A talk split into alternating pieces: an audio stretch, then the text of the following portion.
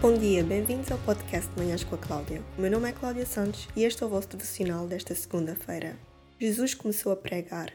É chegada a hora, o reino de Deus está próximo. Arrependam-se dos pecados e creiam nesta boa nova. Leio isso em Marcos capítulo 1, verso 15.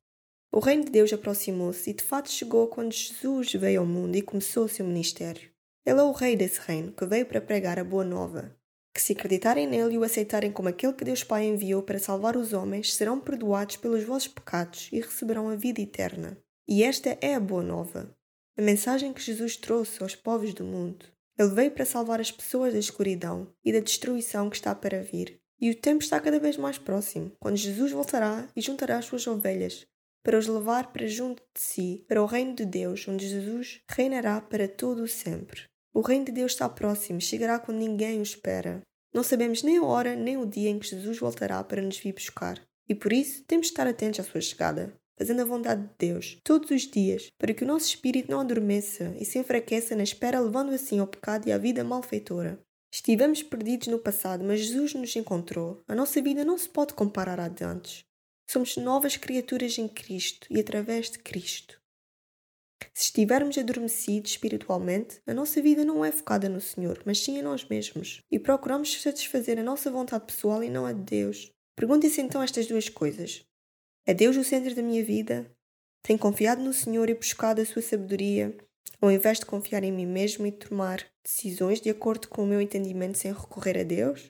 Se responderam sim, ou a maioria das vezes, vocês estão a fazer bem e continuam a caminhar com o Senhor. Mas se a resposta é não ou raramente, então aí vocês estão a perder de novo.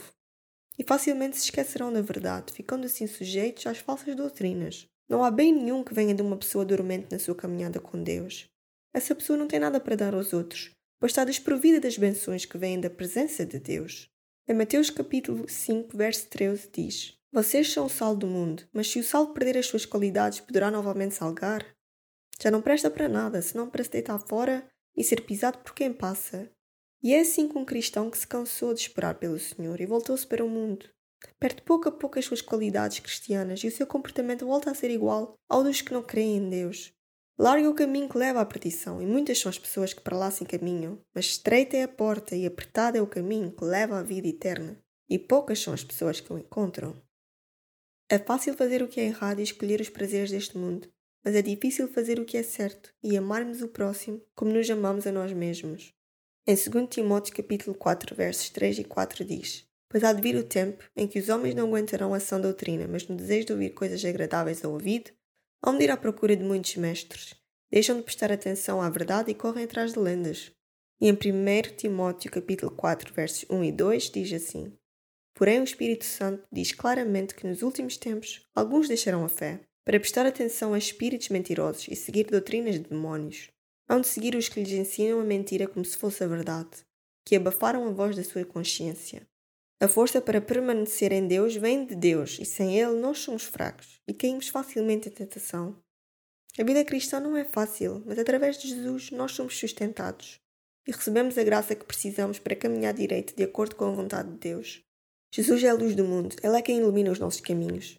Se não nos focarmos nele, andaremos na escuridão, buscando as coisas deste mundo.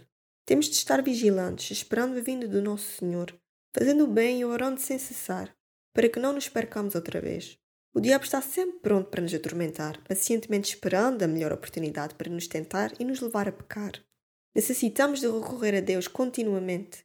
Ele nos equipará para combater o mal e não cairemos tão facilmente em tentação ficando assim mais alerta no nosso espírito e bem preparados para a chegada de Jesus Cristo, nosso Senhor. O tempo de penitência é agora. Arrependam-se dos males que cometeram e peçam perdão. Porque quando Jesus vier recolher as suas ovelhas será tarde demais, e nesse momento o julgamento de Deus cairá sobre os malfeitores. E serão então condenados à morte e à eternidade no inferno, onde o fogo nunca se apaga.